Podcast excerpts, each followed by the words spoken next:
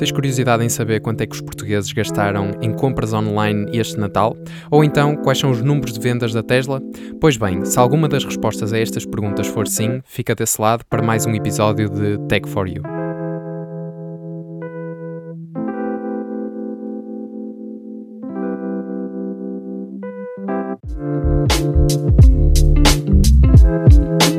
Tech for You.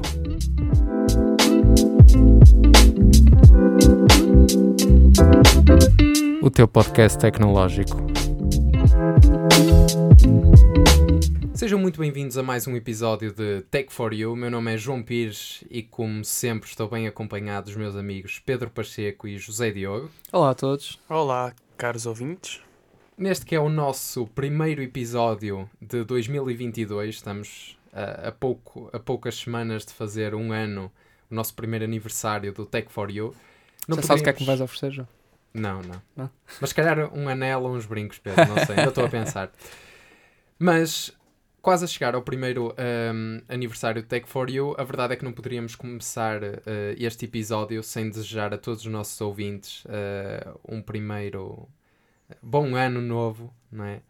Uh, e portanto que todas as realizações pessoais e interpessoais, enfim, tudo aquilo que pensaram enquanto comiam as uvas passas à meia-noite do dia 31 para 1, uh, que se realize, desde que sejam coisas boas, como é óbvio. E começar também com uma errata relativamente ao último episódio. Uh, eu equivoquei-me e em vez de dizer que uh, a sigla CVE significava o que realmente significa, que é Common Vulnerabilities and Exposures, uh, disse que a sigla era Common Vulnerabilities and Exploits. Ora, a confusão veio do facto do exploit, tal como o nome indica, ser uma exploração de uma vulnerabilidade e, portanto, uh, fica desde já o meu pedido de desculpas para, para esse erro. Estás Por mim também estás. Muito bem, agora que tenho a vossa desculpa, partiremos então para uma segunda questão também relacionada com o episódio anterior.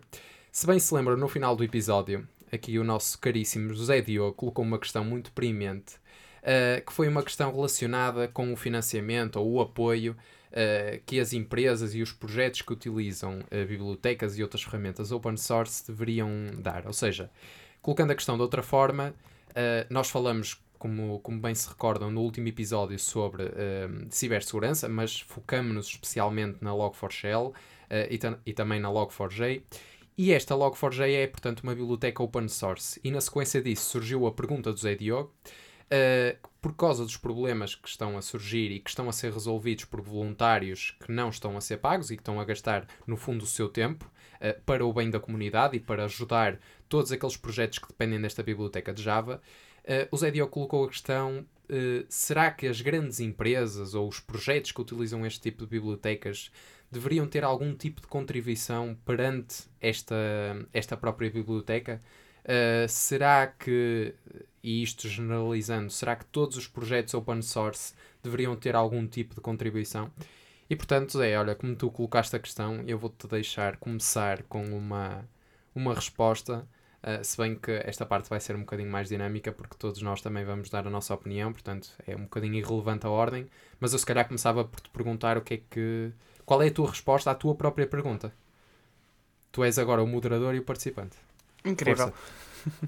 Uh, claro, claro que sim. Uh, a minha questão não foi apenas se as empresas devem contribuir para a comunidade open source, mas foi se deve se é ridículo considerar essa, essa obrigação uh, tão fundo, comum no... uhum. como a, a de promoção de ações de voluntariado e Promoção, promoção não, de contribuição para o desenvolvimento social. No fundo, então, tu vais um bocadinho mais longe e queres perceber uh, se tem alguma moral ou se tem algum sentido realmente fazer isso. É isso? Certo. Muito bem. É apenas por uma questão de troca justa, tem aqui algum valor moral incluído. Uh, a minha opinião é que sim, devem ser feitos pequenos contributos para a comunidade open source, principalmente se usamos realmente bibliotecas na, no projeto que corre, que faz com, com que a nossa, a nossa empresa, as nossas plataformas tenham sucesso, acho que devem contribuir para a comunidade open source. Mas vou deixar-te a ti explorar um bocadinho melhor esse tema e partilhar apenas uma forma de doar para a comunidade open source. Não me digas que vais dar os dados da tua conta bancária. Open source. O que é que eu vou dar os dados da minha conta bancária?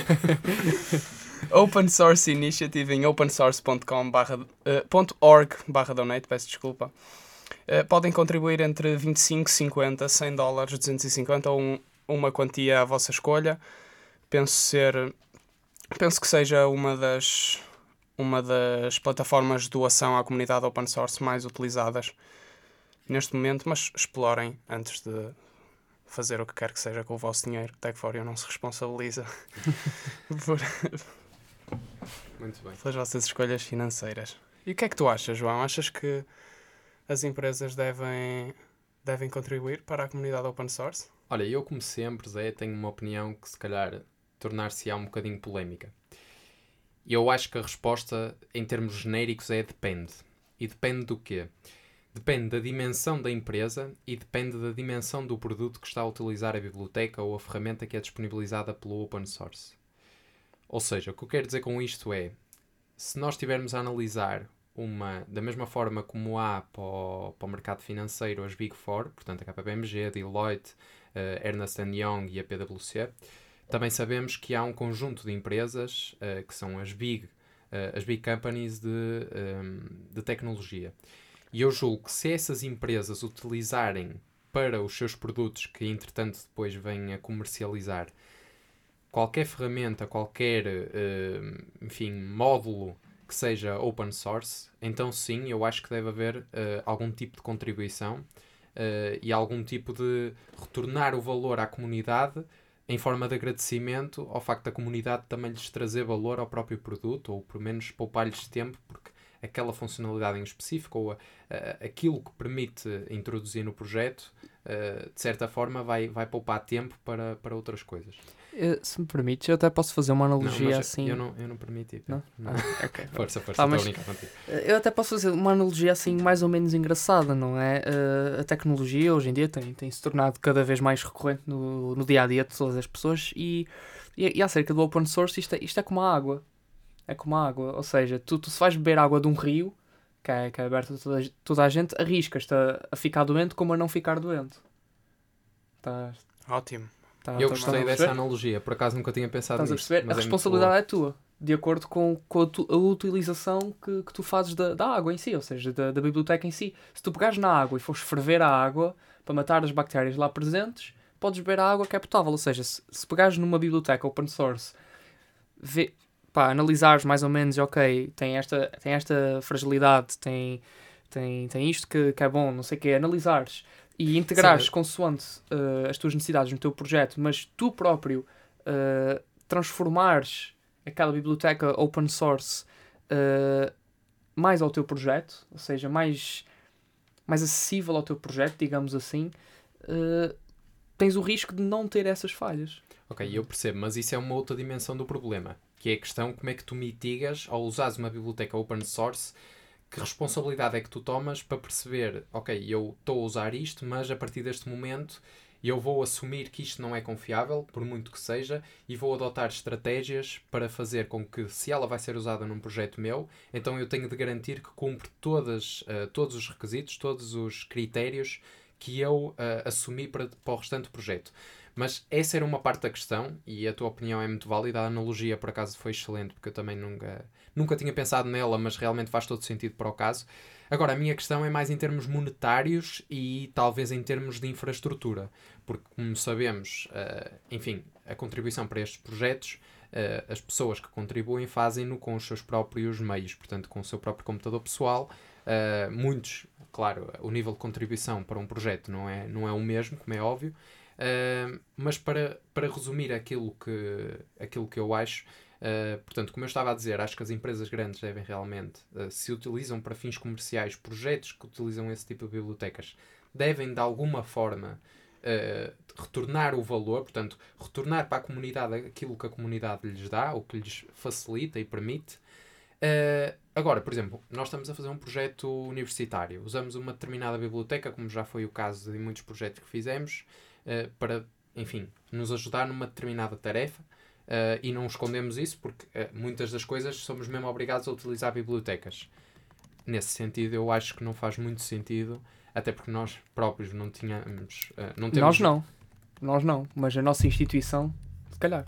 A questão é que a instituição não, não vai controlar o que é que cada aluno vai utilizar em termos de biblioteca. E se o fizesse, isso seria demasiado limitador. Depende. Se conseguir uh, com que se mantenha uh, as cadeiras, por exemplo, uh, os conteúdos ensinados atualizados ao, ao, mundo, ao mundo atual, com as bibliotecas que se usam no mundo atual, acho que, acho que era perfeitamente fazível, como por exemplo React. Estás a ver? Tu, tu, tu não, aqui não aprendes React. Sim, eu percebo. Eu percebo o que tu estás a dizer. Mas é uma tecnologia muito, uhum. muito utilizada no, nos, dias, nos dias de hoje. Muito mais. Okay. Se direcionarmos esta questão para grande, grande tech, equipas, uh, empresas maiores, acho que sim, acho que faz sentido a resposta ser positiva. Claro que se for um trabalho de universidade não, não tens de sentir nenhuma obrigação ou responsabilidade social para doar a open source. Quer dizer, não precisa necessariamente ser um trabalho de faculdade, pode ser um trabalho pessoal ou um pessoal, projeto pessoal exato. que não tenha qualquer fim lucrativo, não é? Ok, sim, se é calhar, um se, não tiver fim lucrativo, se é calhar isso, não... É isso. Boa.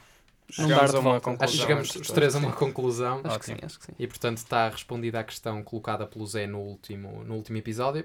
Ora, e passando agora para o episódio 2, estamos de regresso ao fim de três episódios consecutivos uh, especiais, onde tivemos a presença do Zé Diogo uh, numa primeira fase como convidado num episódio especial sobre Facebook.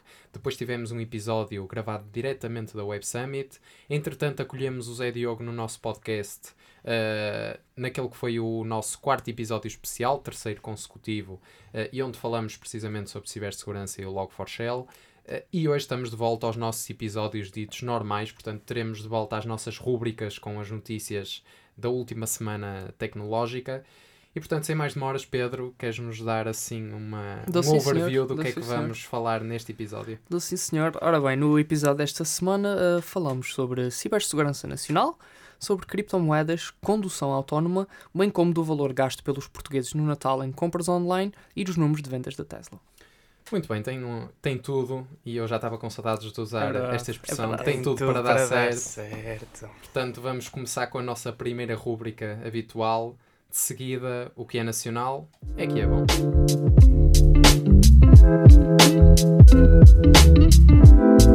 O que é nacional é que é bom.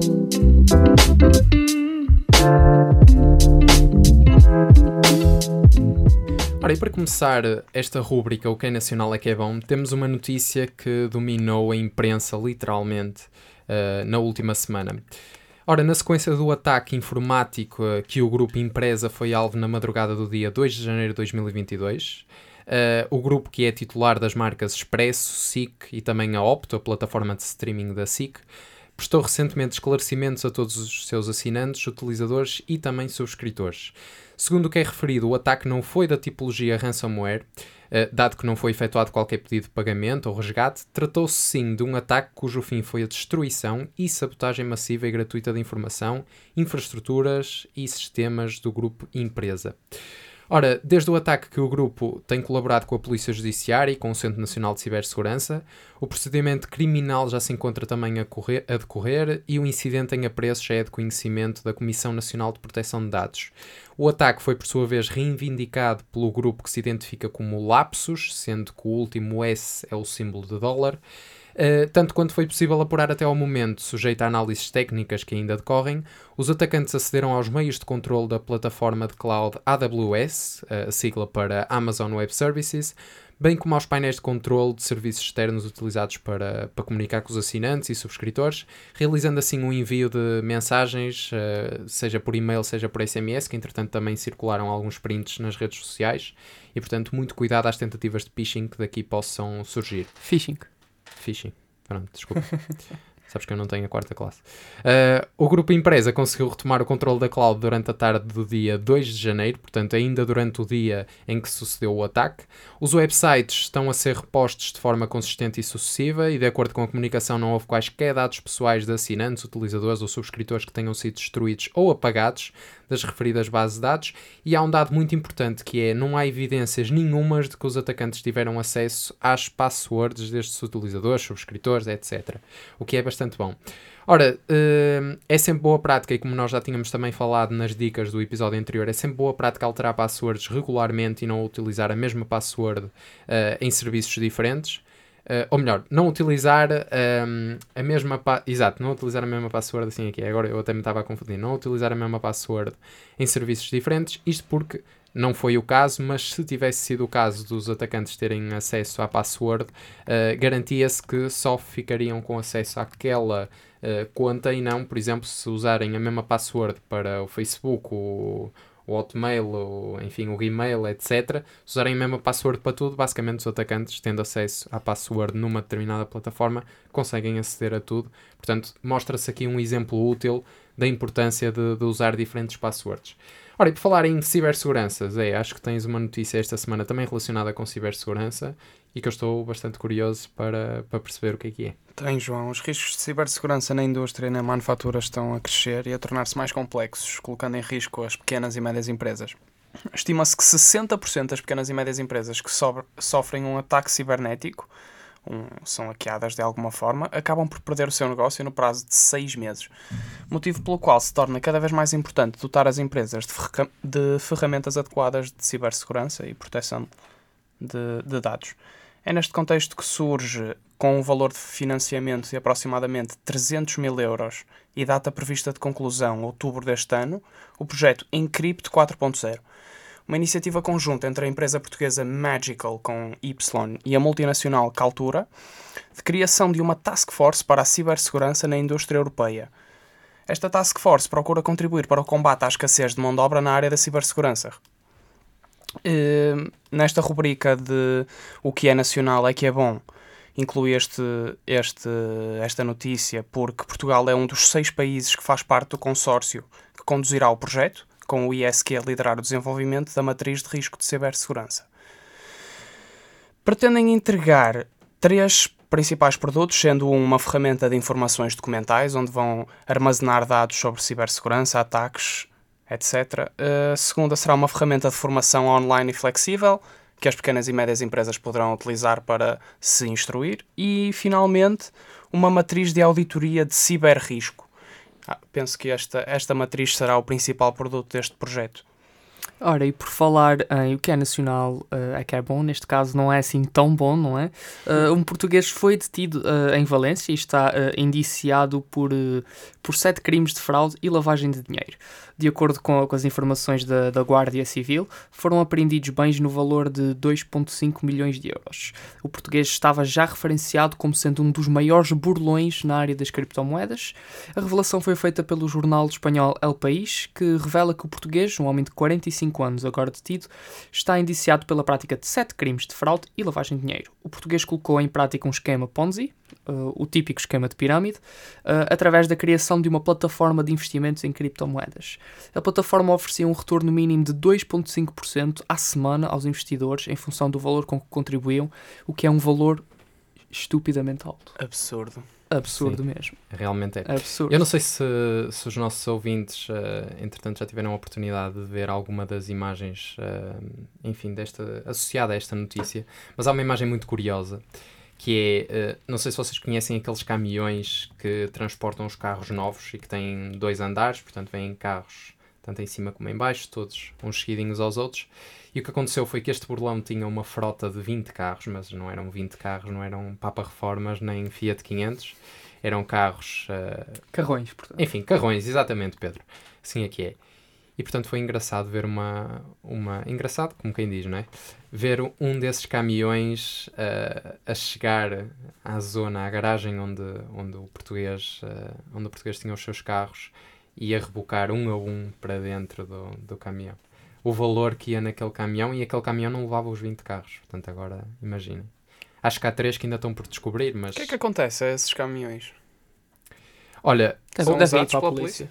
Podem ser usados pela polícia ou então, eventualmente, enfim, não sei se podem ser usados pelo governo ou por alguma entidade Deve, deve, devem ser alugados pela polícia para o transporte e, e, depois deixam lá os carros na, na garagem da polícia, se calhar. Muito provavelmente será, será isso. Fica na dúvida, mas dá-se assim por terminada esta, esta rubrica. Esta rúbrica, é verdade. E passamos à nossa próxima rúbrica. Passamos assim por terras estrangeiras e vamos então à nossa segunda rúbrica que tem por nome Migração Tecnológica.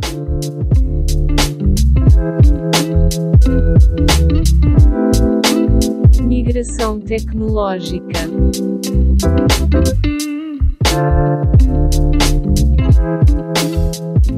Ora, e nesta, nesta rúbrica Migração Tecnológica, esta semana, Zé, trazemos aqui uma, uma notícia, no mínimo, engraçada. Quase podia estar na categoria Insólito Nunca Fez Mal a Ninguém. Consideras engraçada? Cons- Uh, Peraí, peraí, tu- tu achas que não tem piada nenhuma? Não tem piada. com- Não, não tem piada absolutamente nenhuma. Pronto. Sabes, eu hoje deu-me para isto. Mas Força. no fim vamos voltar aí e vais-me explicar em que é que achaste piada. Achei piada ao título da notícia, só isso. Porquê? Hum. Não sei, sabes que há coisas que me Eu estimulam não quero que dar sei spoiler, mas, mas gostaria de fazer uma pergunta, mas não vou fazer. Vamos deixar o Zé, Vamos o deixar. Zé falar. Estamos aqui a, a roubar-lhe tempo. Ah, A tecnologia chegou à agricultura já há algum tempo, malta. Com ela a Aliás, indústria. não viu- achas que tem piada? Desculpa lá. Hum, Estou a brincar com Só você, é que é pela tecnologia, não será. é só- é só porque quando eu digo não alguma pode ver coisa- agricultura. Não, quando eu digo alguma coisa depois tenho que provar que estou certo. é isso. Então não tem nada a ver com isso, mas Os miúdos em dia. quando eu digo alguma coisa depois tenho que provar que estou certo, estás a ver? E agora estou a tentar ir buscar algo que me. Estás a ver? Calma, já nos vamos rir. Força. Mas não é por causa da notícia. Vá, com a tecnologia a chegar à agricultura, eh, vimos muitas das, das tarefas básicas da agricultura a serem substituídas, automatizadas, consequentemente facilitadas. Dando como iniciado o ano 2022, o desenvolvimento de novas tecnologias não parou. Exemplo disso é John Deere, uma gigante de maquinaria agrícola, que adquiriu uma empresa de tratores autónomos. Esta aquisição poderá marcar uma nova estratégia para o futuro do trabalho agrícola, por envolver um dos elementos mais tradicionais, o trator. Podes-te rir agora? É o trator? Não, não, eu estou estou bastante sério, Zé. Força, continua. Força. O trabalho pesado de maquinaria pode ser ativado através de qualquer smartphone, usando câmaras e sensores para percorrer os campos com segurança. O trator, apresentado no Consumer Electronics Show, ainda não se encontra à venda e a gigante agrícola ainda não se decidiu se venderá o kit diretamente ou se considerará melhor a oportunidade de vender este produto na forma de lease ou subscrição. Este, este estilo de venda está muito na moda. É bastante mais lucrativo do que E é vender. hilariante, não achas? É hilariante.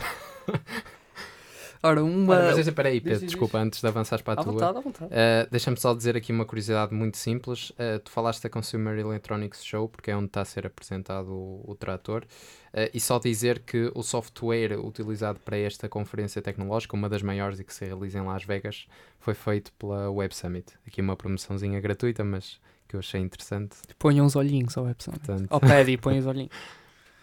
Força, Ora, Pedro, uma, desculpa. uma palavra que anda sempre de mão dada com autonomia é inteligência, e é isso que o, que o processador Cognitive Processor XR foi apresentado para, para trazer uma nova dimensão às televisões de, de topo da Sony, que assim, eh, eh, além de tecnologias inovadoras associadas ao painel, ainda contam com um avançado processamento do software.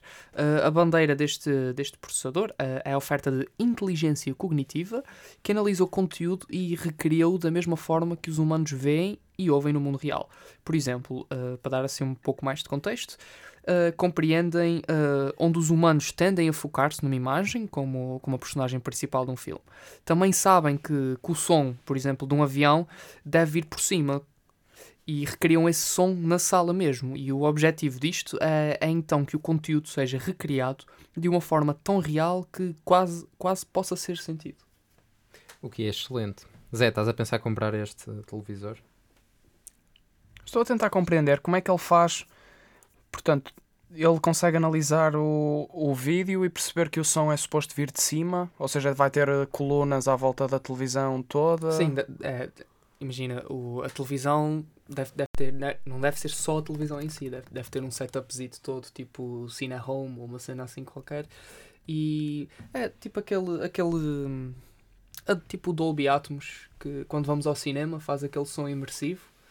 Basicamente recriar isso tudo. Oh Pedro, eu sou, Só- sou, sou plebe, eu vou sempre ao filme normal, nunca pago bilhete para Dolby Atmos. Não? Então o último mais que fomos caro, ver pá. era Dolby Atmos. Era? Era. Pronto. Já estás a dar spoiler Pega. para, para as recomendações. Isto foste tu que deste spoiler agora. Não, Depois ainda não disseram qual foi o filme. Ninguém sabe qual foi o Pois, último filme. ainda ninguém sabe qual foi o filme, mas já sabe que há um filme que eu fui ver com o Pedro. Mas acho que a aposta disto É é, um mais, filme. é mais na É um filme. imersividade. É melhor saírem já do episódio. Não, não saiam, por favor. O que é Tá que bem, tens aqui pareceu- para nós? Mais. Pareceu interessante.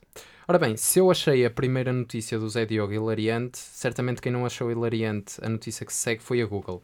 Isto porque a Agência Francesa de Privacidade de Dados, CNIL, multou a Alphabet, que é a empresa mãe da Google, em 150 milhões de euros e também o Facebook, eh, Facebook rede social, portanto rede social da Meta, em 60 milhões de euros por dificultarem a recusa de cookies aos utilizadores de internet franceses.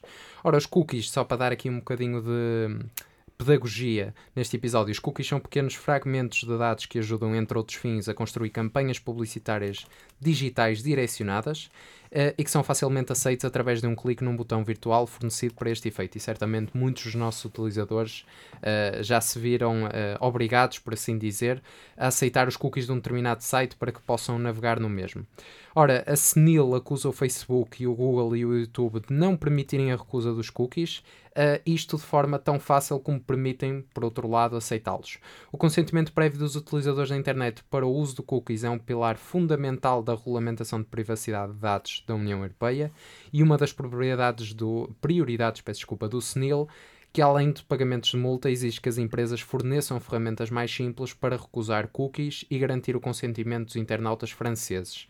As tecnológicas têm 3 meses para cumprir as normas ou enfrentam uma penalização extra de. diria que é pequenininha. O que é que acham? 100 mil euros por cada dia de atraso. Portanto, 10 dias, um Olha, milhão. se tivesse 100 mil euros, casava. Casavas depois. Eu acho que já disseste que casavas por menos, não é? Já, já, já. Já. Já, já, é recorrente aqui no é podcast. Exato. O Pedro já, já não consegue usar os dedos das mãos para contar o número de casamentos. Ora, segundo a Reuters, a Senil reforçou em 2020 os direitos de consentimento sobre rastreadores de anúncios, afirmando que os sites que operavam em França deviam manter os cookies dos utilizadores durante pelo menos seis meses e que estes facilmente deveriam conseguir reconsiderar o acordo inicial sobre os cookies através de um link ou através de um ícone visível nas páginas de cada site. Ora, nesse mesmo ano, a empresa multou a Google em 100 milhões de euros por esta não pedir o consentimento prévio dos visitantes para guardar cookies de publicidade nos computadores e não fornecer informações sobre como o fazia. Ora, e agora se calhar vou eh, partir para uma fase de dica, porque eu ultimamente, e esta notícia até veio mesmo a calhar, ultimamente eu de antes eh, entrava num site e aceitava os cookies, porque era cómodo, era só clicar no botão, aceitar e entro no site. Em alguns não aceitava porque a barra de cookies aparecia em baixo e não impedia que eu visualizasse o resto do conteúdo, portanto não era problemático. Noutros aparece mesmo em frente ao conteúdo que eu queria ver e portanto tinha que aceitar.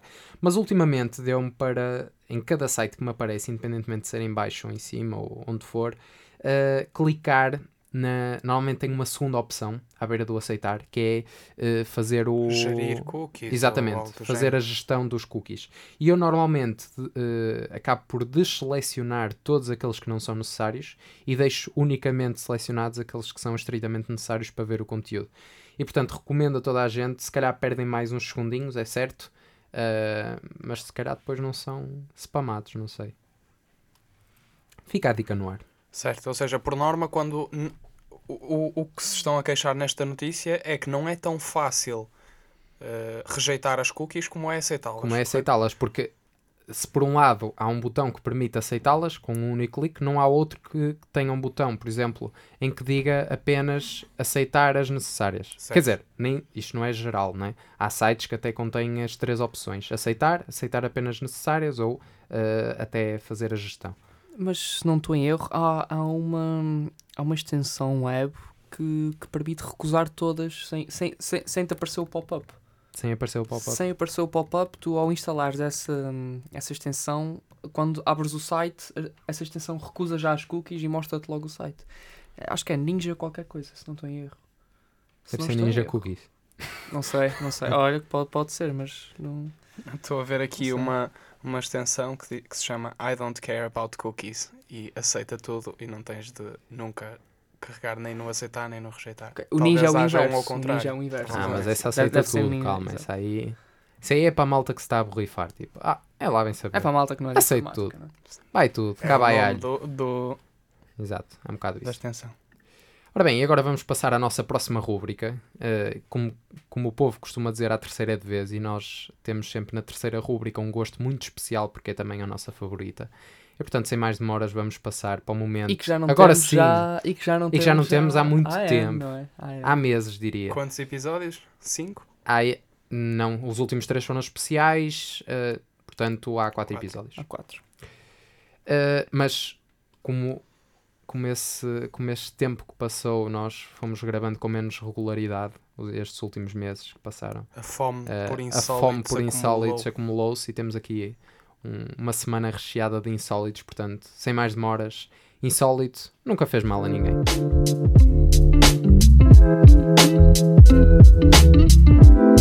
Insólito nunca fez mal a ninguém.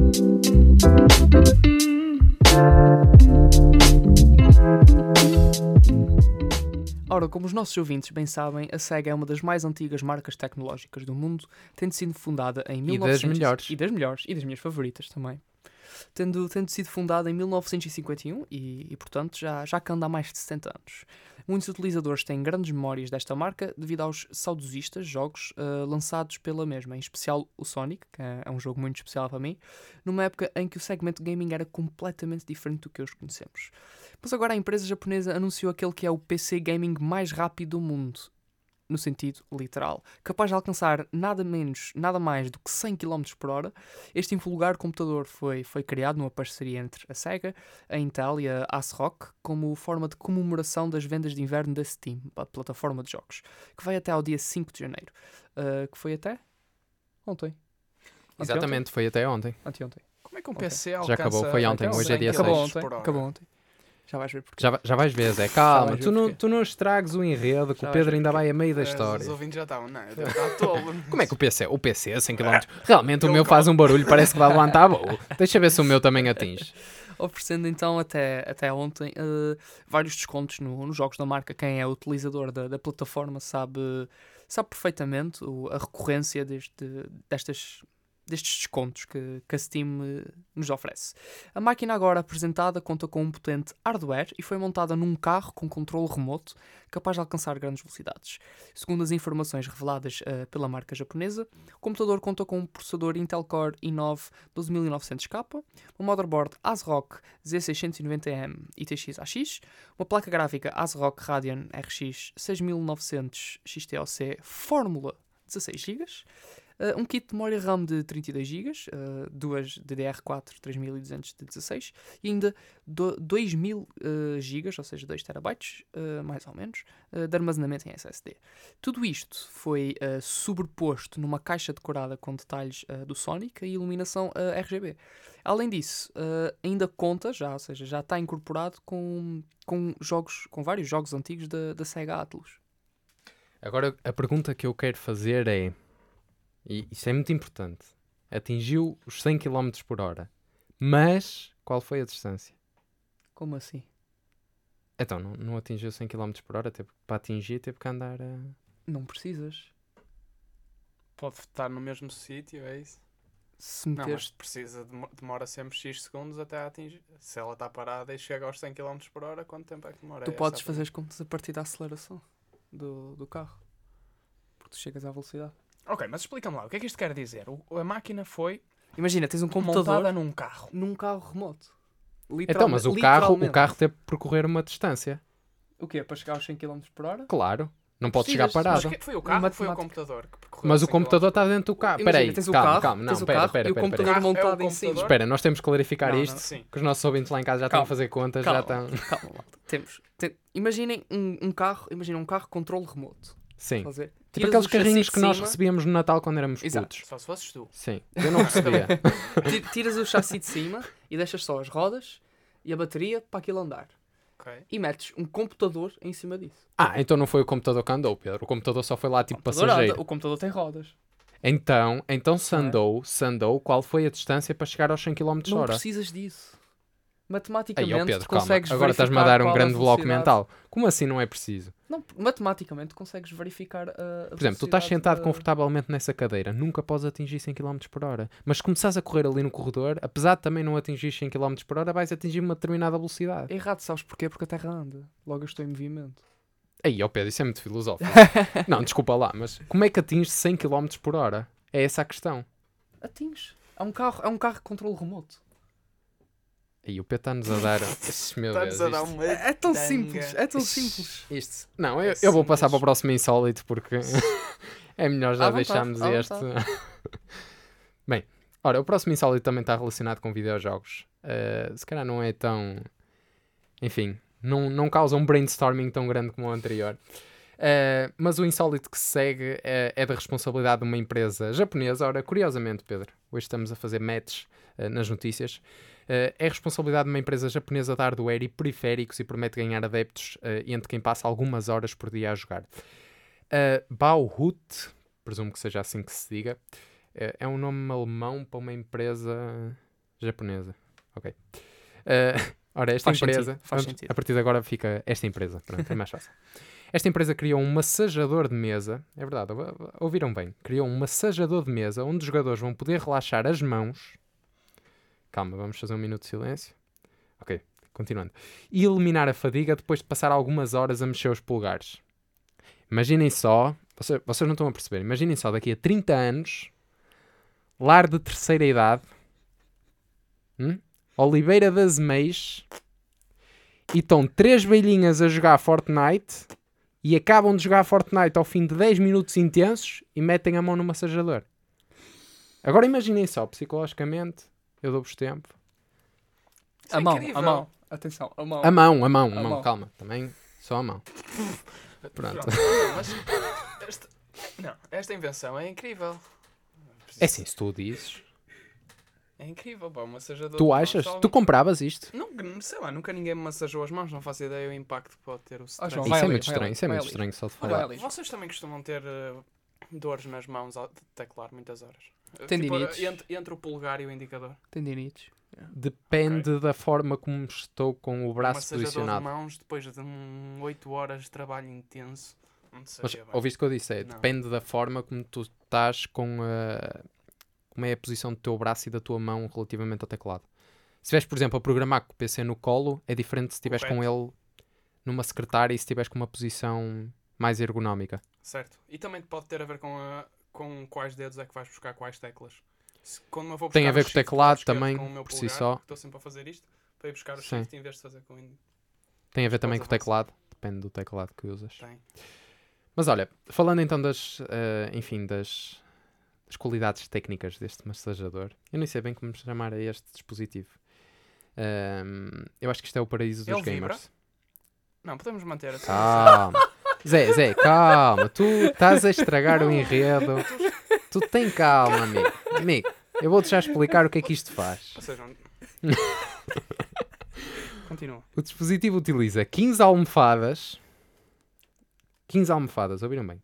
O dispositivo utiliza 15 almofadas de ar aquecidas que supostamente simulam a sensação de uma verdadeira massagem de relaxamento. O equipamento funciona em diferentes modos, com um toque de shiatsu para massajar as palmas da mão com firmeza e alguma expressão. Pressão. Mas. Foi isso Como é que que eu disse. sabias o que ele ia dizer? Mas corrigiste a Sou- mente, incrível. Om- Omni, omni. Ele leu, leu a mente. Nós vivemos numa simulação, o Pedro é o, é o Neo desta, desta vida. Agora Ora. tu estás a dar spoiler. Agora, e eu estou a dar spoilers, é verdade. Mas só para quem conhecer a saga. E mais à frente já vão perceber porque é que estamos a falar disso. Mas agora vem a parte mais interessante desta notícia. Que vocês, eu acho que vocês não estão preparados para isto. Mais interessante ainda. sim, calma, esta parte. Ok, esta parte sim é hilariante. A massagem de dedos vai puxar e esticar cada um deles. calma, calma. Eu vou repetir só para que Como? vocês. Eu estou a tentar imaginar o, o objeto e não estou mesmo a conseguir. puxar os Agora dedos. Não, o que eu estou a imaginar é aquilo encravar. E enquanto está-te a puxar os dedos, aquilo encravar mesmo e tu ficas lá com o dedo preso. Aí, tá... parece mesmo uma cena de Mr. Bean. Eu estou a imaginar aquilo. Mas ora, certo é que a empresa recomenda usar o gadget antes de começar a jogar, como forma de aquecimento tal e qual faz um atleta eh, antes de uma competição física, e recomenda que também seja utilizado depois de jogar para eliminar a rigidez dos dedos. Normalmente fico tenso quando jogo FIFA, apetece-me até a tirar o comando quando perco. Uh, a mesma empresa tem outros produtos de conforto já lançados, como um colchão aquecido, mas até aqui é normal, ou um massajador de pés portátil. Bem, isto já não é nada de, de novo. Como relata o Engadget, a nova invenção acaba por não ser assim tão original, porque já há outros equipamentos do género, não são iguais, mas há do género à venda, se bem que a versão se destaca pelo posicionamento uh, para o segmento dos jogos e com algum cuidado no design do produto.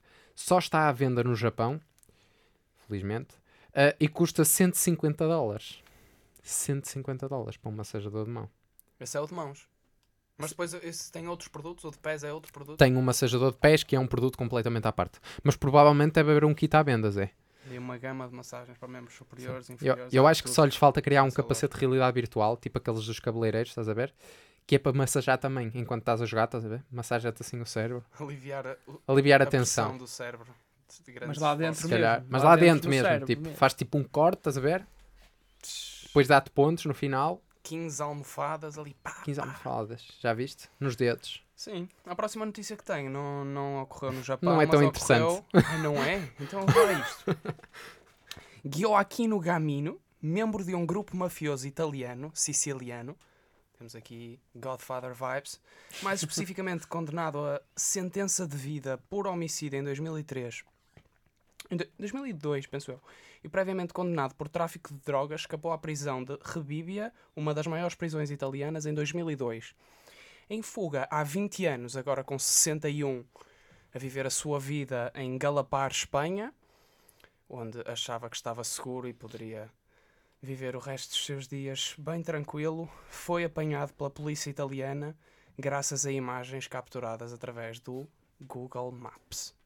É verdade, Gioacchino Gamino foi encontrado junto a uma frutaria em Galapar, Espanha, a falar com um indivíduo.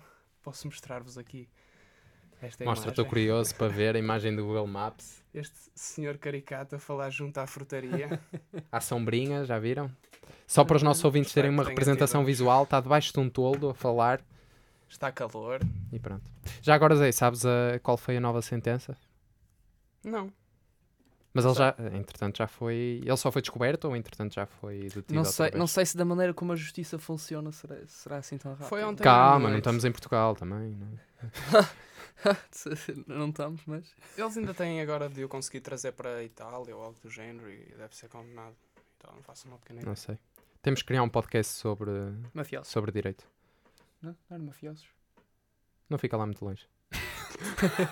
Acho que vai misturando, vai misturando várias... as farpas várias aqui para malta. E assim terminamos os nossos insólitos. É, verdade, e passamos então à nossa sequência de rúbricas de recomendação, começando pela rúbrica de recomendações de leitura e, portanto, de seguida, ler faz bem à mente.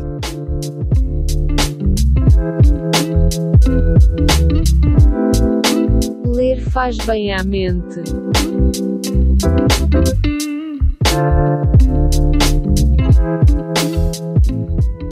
Uma vez que não tínhamos connosco os capacetes de descompressão do cérebro, não fizemos o nosso trabalho de casa, não é, Pedro? É, Parece que hoje eh, só o João é que tem uma recomendação de leitura para nós. O que é que tens? Sou eu Aí. que fiz os trabalhos de casa, não é verdade?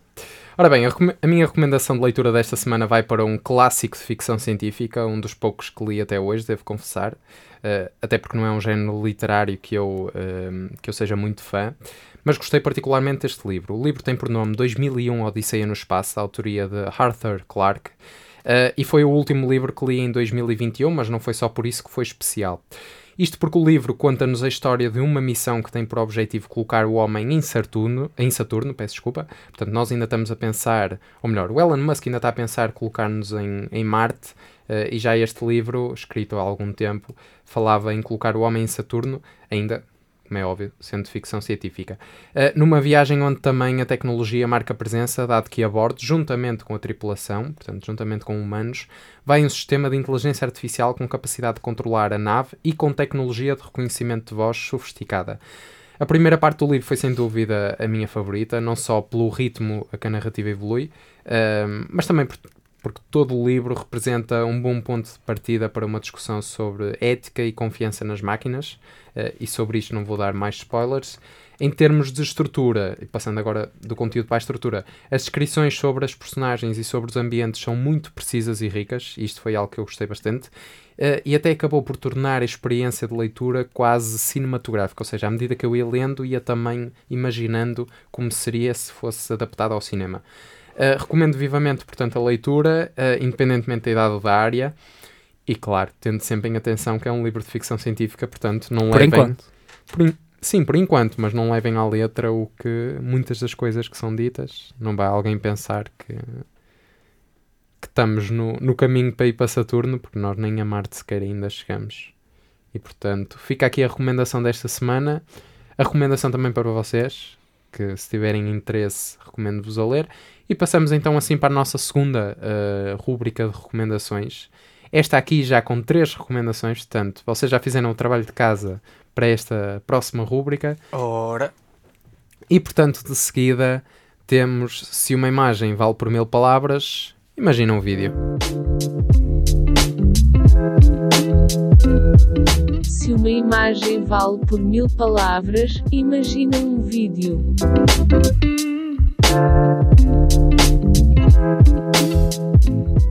Ora, e passando agora para as recomendações audiovisuais, e começando aqui por os dois meninos que não fizeram o trabalho de casa para a dois grandes homens. anterior. Desculpa, quem é estás a falar? Começando por ti, Zé, vamos então à tua recomendação audiovisual desta semana. Bora. A minha recomendação consiste no canal de YouTube TED Ed, que apresenta temas complexos de forma animada. Acho uma forma muito divertida de aprender coisas novas, desde o que é depressão até ao que aconteceria se não bebêssemos água e como a comida ou o tabaco afeta o nosso cérebro. Porque o mundo tecnológico e o mundo financeiro estão cada vez mais próximos, especifica um pouco mais a minha recomendação, virando a atenção para o vídeo como funciona a lavagem de dinheiro. Eu vou-te Um explicar, vou dar spoilers. Sabes como é que é? Como? Abres a máquina de lavar, metes para lá o dinheiro Metes para lá as todo, notas. É, isso é deitas um lindo. bocadinho de detergente Programa sintético 40 graus, e 3 depois horas. as notas de 5 saem como notas de 10, as de 20 saem como de 50 e as de 100. As de 100 desaparecem. Saem como 200. não é? Não, as de 100 desaparecem. Isso aparece. Apeteceu-me só dizer isto. Acho que uma estratégia muito popular agora tem sido vender coisas a ti próprio. Ah, pensei que ias dizer uma estratégia para lavar o dinheiro tipo na máquina de lavar. Não, imagina tipo conceitos de dropshipping em que compras produtos a um preço e tentas vendê-los por outro. Why not comprá-lo a ti próprio com dinheiro sujo que tenha vindo de. Pá, vejam o vídeo para perceber como, mas acho que isso é uma estratégia popular. Olha, e por falar em dinheiro sujo, acho que o Pedro tem uma recomendação verdade. que vai mesmo ao encontro disso, não é É verdade? verdade, a minha, a minha recomendação vai, vai exatamente a esse encontro. Que a minha recomendação esta semana vai então para, para a série Dirty Money da, da Netflix, em português Dinheiros Sujos, que, que retrata e, e dá a conhecer várias histórias sobre a, a ganância, a, a corrupção e o crime que, que se tem vindo a espalhar pela, pela economia mundial. Ora, e se vocês estão numa onda de crimes, corrupção e recomendações desse género, eu vou passar para uma mais saudável. Uh, uma que também uh, fomos dando spoiler ao longo do episódio. Portanto, a minha recomendação audiovisual desta semana vai para o mais recente filme da saga Matrix, ou Matrix. Como é que, tu- como é que vocês dizem? Matrix. Matrix. Mesmo Matrix a- dá Matrix, mesmo a... Matrix. a British. Matrix é a tuga. Matrix. Matrix, oh mano. Portanto, o filme tem por nome Resurrections e apesar das classificações não terem sido tão positivas como as dos primeiros três filmes da saga, que já foram lançados, o primeiro em 99 e os outros dois em 2001, foi um filme que eu gostei em geral, eh, se bem que considero, e esta é uma opinião que partilho com, com o Pedro, se bem que considero que a distribuição da narrativa pelo tempo do filme eh, foi mal conseguida. Ou seja, eu passo a explicar. Acho que a sequência de acontecimentos, e não vou dar spoiler, mas acho que a sequência de acontecimentos mais importantes, ou aquela que em termos cinematográficos tem o seu auge, eh, acontece mais no final do filme, nos últimos minutos, ou seja, fica tudo muito concentrado ali, e durante o filme acho que há um certo relaxamento que poderia ter sido aproveitado para tornar o filme num daqueles em que o clímax acontece do início ao fim. Ainda assim, uma vez mais, e depois de 20 anos ah, após o último filme, ah, a Gênese continua impecável e deixa, tal como a minha recomendação de leitura desta semana, ah, deixa os telespectadores a pensar se vivemos ou não numa simulação. Portanto, eu gosto sempre destes conteúdos ah, literários e também audiovisuais que não só nos estimulam enquanto estamos a visualizar ou a ler, mas também ah, de certa forma, tornam propícia a reflexão que fazemos após, após uh, digerir esses, esses conteúdos. E pronto, não sei se Zé, já foste ver o, o Matrix, o mais recente? Não, mas vou. E tu, Pedro, já foste? Já foi. o Pedro foi ver, foi Foram ver antes de estreia comigo. Vou ver na, esta exatamente. semana. Fazes muito bem. Então na próxima semana, se calhar, se fores ver, uh, na próxima Faço semana ou no próximo episódio, opinião, penso que sim. Exato, exato. dás logo no início a tua opinião. Ora, e vamos então passar para a nossa última rúbrica. Esta semana não temos um guru da semana, uh, Mas temos muitas contas. mas temos muitas, Muitas, contas, muitas, muitas muitas. contas a Muita fazer. matemática. E portanto vamos pôr mãos à obras, porque no fundo é só fazer as contas.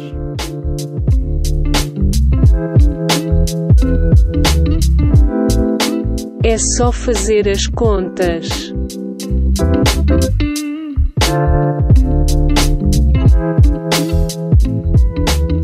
Ora, e para a nossa última rúbrica deste 21 episódio, começamos com uma notícia que faz referência à época natalícia que, que passou. E se o Natal é, por um lado, uma época para estar com a família e encher a barriga de doces, o que é que vocês preferem? Estar com a família ou encher a barriga de doces? Encher a barriga de família e estar com os doces. Incrível, meu. Este Ei, é Pedro é Pedro, o guru da Pedro. semana, sem dúvida. Está descoberto. Nós, nós não tínhamos guru da semana, mas acho que ficou automaticamente Porra. atribuído com isto. Ora, mas por um lado, é para estar então com a família e encher a barriga de doce, ou como diz o Pedro, para estar com os doces e encher, eh, encher a barriga da família, é isso? Foi a barriga a disseste? família e estar com os doces. Foi um bocado, um bocado, como é que eu ia não dizer? Macabro, mais, não, penses foi? mais. Foi Ok. Por Foi outro, lindo. é também a razão para se distribuírem presentes. Ora, e pelo segundo Natal consecutivo, devido à pandemia, as compras natalícias online intensificaram-se e o Peopleware fez um estudo sobre os gastos dos portugueses. Tendo 1977 pessoas respondido à questão colocada, ou seja, qual o intervalo de valores que representava os custos que tiveram em prendas de Natal, os resultados acabaram por ser surpreendentes. 71% dos inquiridos indica ter gasto pelo menos algum valor em compras online, enquanto que 29% diz que não gastou nenhum dinheiro em compras online na época natalícia. Ah, ou seja, fizeram todas as suas compras presencialmente. Certo. Dos que compraram online, portanto dos 71%, a maioria, 23%, diz que gastou entre 1 euro e 99 euros, enquanto que 17% respondeu ter gasto entre 100 e 199 euros e 15% dos participantes, e isto eu devo dizer que para mim foi muito surpreendente, 15% dos participantes dizem ter gasto mais de 500 euros 500 euros em compras natalícias. E apenas 8% gastou entre 200 e 299. Por fim, 4% admite que gastou entre 400 euros e 499 euros. E também 4% refere que gastou entre 300 e 399 euros em compras online neste Natal. Agora, a sugestão que eu deixo eh, para quem faz este tipo de estudos era que era muito interessante perceber não só estas percentagens, como também as percentagens relativas àqueles que não efetuaram as compras online. Portanto, perceber quais foram os intervalos de valores e as percentagens respectivas para aquelas pessoas que fizeram as compras exclusivamente eh, em formato presencial, para, para uma questão de comparação, mas também perceber destes que compraram online quais foram as percentagens relativamente eh, às compras que não efetuaram online. Ou seja, por exemplo, eu também fiz algumas compras online no Natal, mas fiz outras presenciais. E perceber quais eram os intervalos para um e outro, para perceber se, houve, se aqueles que compram online compram mais online ou mais offline. Não é? Sabes, onde, sabes qual é este, este survey? Ainda está disponível? Não fazes ideia. Já esteve, é um survey que é feito todas as semanas, eh, não, como é óbvio, com esta questão, com questões que vão variando, mas é feito todas as semanas pelo Peopleware, eh, que é um blog da SAP, um blog tecnológico, eh, e portanto os utilizadores vão lá, basicamente, e sem, sem qualquer tipo de registro ou sem qualquer identificação pessoal, portanto é completamente anónimo, acabam por votar na questão da semana. Eh, Agora, lá está, a questão era, era, era muito interessante se houvesse esse, esse tipo de dados. Se calhar até há, não sei se haverá para Portugal, mas é uma questão de fazer uma pesquisa eventualmente no próximo episódio uh, ver se encontramos alguma coisa e falar sobre isso. Ora, e passando de, de números pequeninos entre aspas, não é? Para, para números maiores. Foram várias as situações em que, em que a Tesla se viu limitada na produção dos seus carros elétricos. A marca lutou durante todo o ano com problemas na cadeia de distribuição, mas ainda assim conseguiu cumprir e até bater as suas metas estabelecidas. Ora, a prova disso surge agora, com, com a apresentação dos primeiros resultados da marca, referentes ao último trimestre de 2021 e também ao ano completo. Os números revelam que, mais uma vez, a fabricante conseguiu crescer no mercado, afirmando a sua posição de domínio com quase um milhão de entregas. Relativamente ao último trimestre de 2021, a Tesla conseguiu produzir 305.840 carros elétricos. Destes, 13.109 foram do Model S e X. 292.731 foram do Model 3 e Y.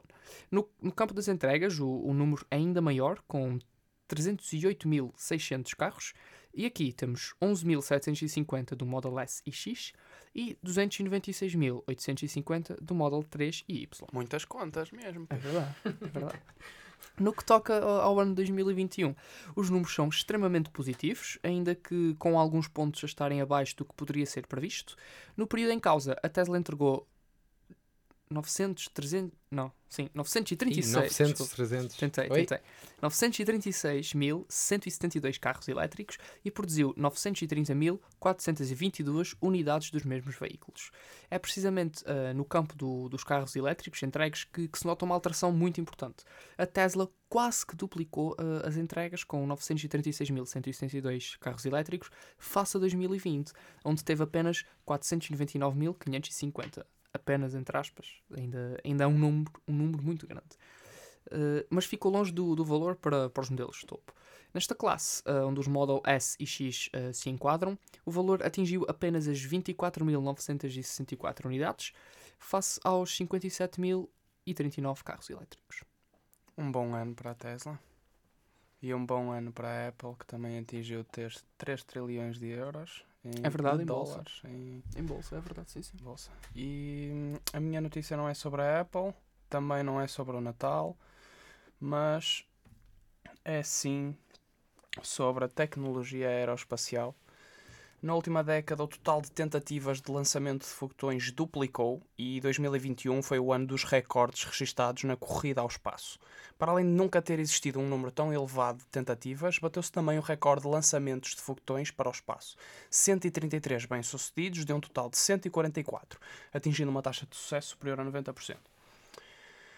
Finalmente, não podemos terminar o episódio sem referir o lançamento de 25 de dezembro, eh, dia de Natal, do novo telescópio James Webb.